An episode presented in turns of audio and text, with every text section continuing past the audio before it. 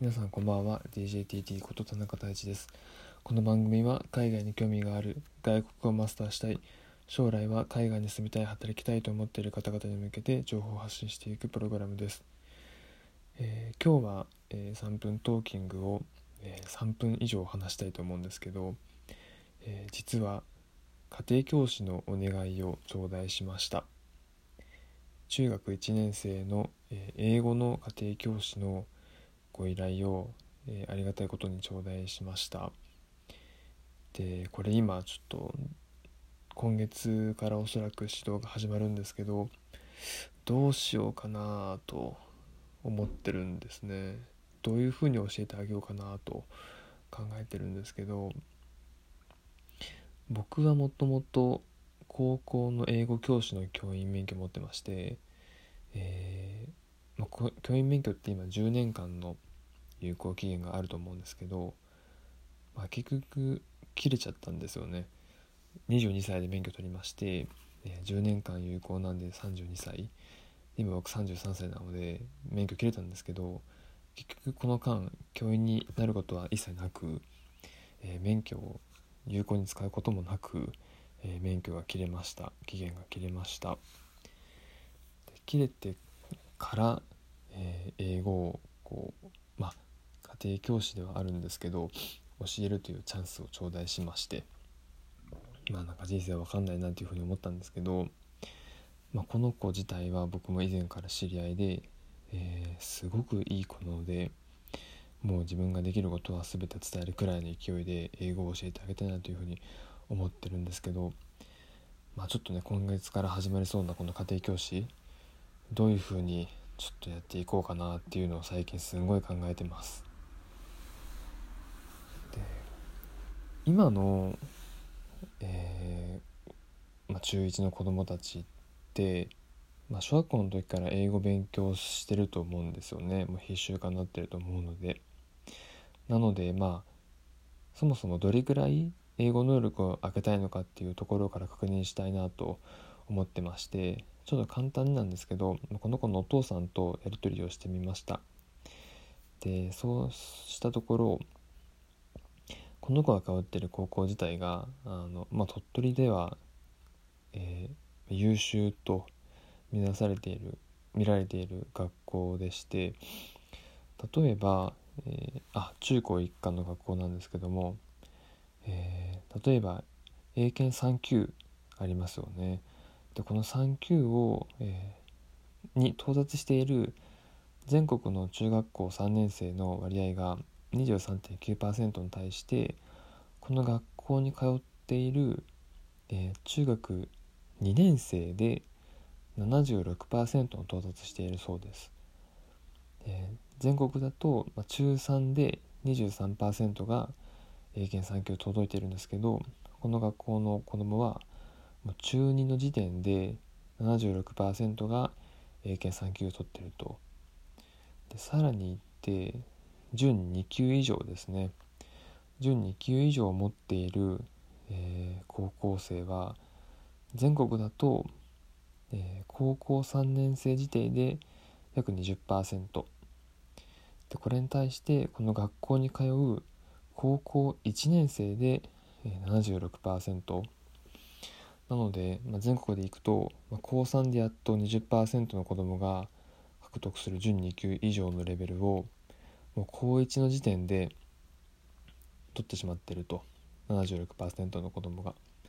なので、まあ、英語をこう習得するペースはここの学校の子ども早いんですよね。で今回僕が教えることになる子どももこの学校に通ってましてで今中1なんですけどやっぱり周りの子どもの英語の英語能力が高いというふうにこの子供のお父さんは実感されてるそうでそこをなんとかこう周りに追いつけ追い越せで英語を身につけていってほしいということでした。お父さんの気持ちはすごく分かりましてちょっと今度はその子供自身に、ま、どういうふうにどこのレベルまで英語を身につけたいかっていうのを確認しようとは思ってるんですけどちょっと今回はあの短期決戦の感じがしてくるのでちょっと教え方を本当に工夫しないといけないなというふうに思ってます。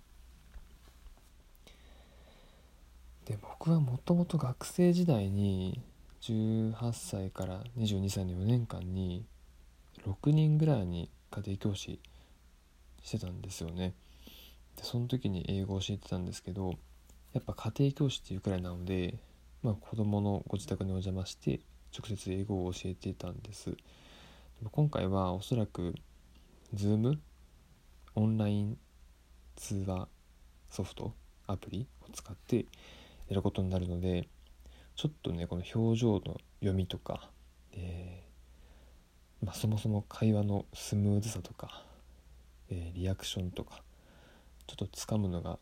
もしかすると難しいかなっていうのも思ったり予想したりしてます。なんであのまあ、短期決戦かつこういった環境下で教えるという経験が正直あまりないので、まあ、今からどうやって教えようかなっていうのを考えてるところですちなみに、えっと、僕と今回教える中1の子供の共通点としては、えー、生まれてから今まで生まれてから、えー、ずっと鳥取県で育っている。留学経験はなし。で英語は基本的には学校の授業だけで勉強しているっていうところが同じでして。でそうなると、まあ、僕がやってきた勉強方法を伝えてあげれば、えー、一つの参考になるかなというふうに思ったんですね。なので僕が伝えようと思っている方法が2つあって1つは、えー、ひたすら単語を覚えるフレーズを覚えるこれですね。これ前回の酒井君の時でも酒井君のインタビューでも彼が言ってたんですけどやっぱ決まった型を覚えてでそこで使われている単語を置き換えれば会話が成立するっていうふうに彼も言ってましたね。で僕も同じ考えでまずは型型となる表現をもう何バリエーションも覚えなさいと。でそれが覚えたらそこで使われている単語を他の単語に入れ変えれば、えー、表現できるのでまずはこの方法を伝えようと思ってます。でもう一つが、えー、独り言を全部英語にするこれは僕は今もやってるんですけどやっぱ英語をしゃべろうしゃべろうと思ったらアウトプットは絶対しないといけないと思ってます。でこれが例えば英語の授業中だけだったりすると絶対足りないと思うんですよね。なのでもう日頃から使うためにも独り言のレベルでレベルから英語にするっていうのをちょっと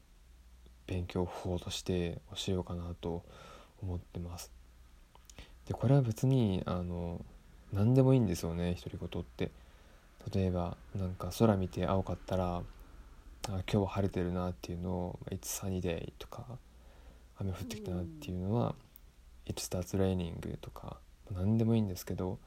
自分が分かる簡単な英語を独り言のようにブツブツブツブツ言うでこれが結構地味にねあの効くんですよね。であとなんか足ぶつけて痛い時とかは「あの Oh shit」とか、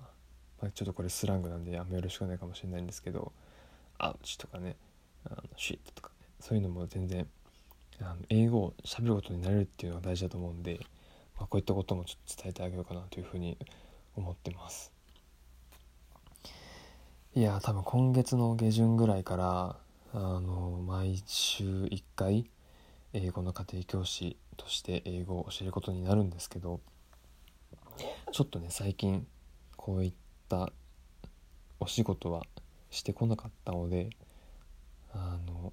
もちろん結果を出すことにコミットしつつ自分自身も楽しもうというふうに思ってます。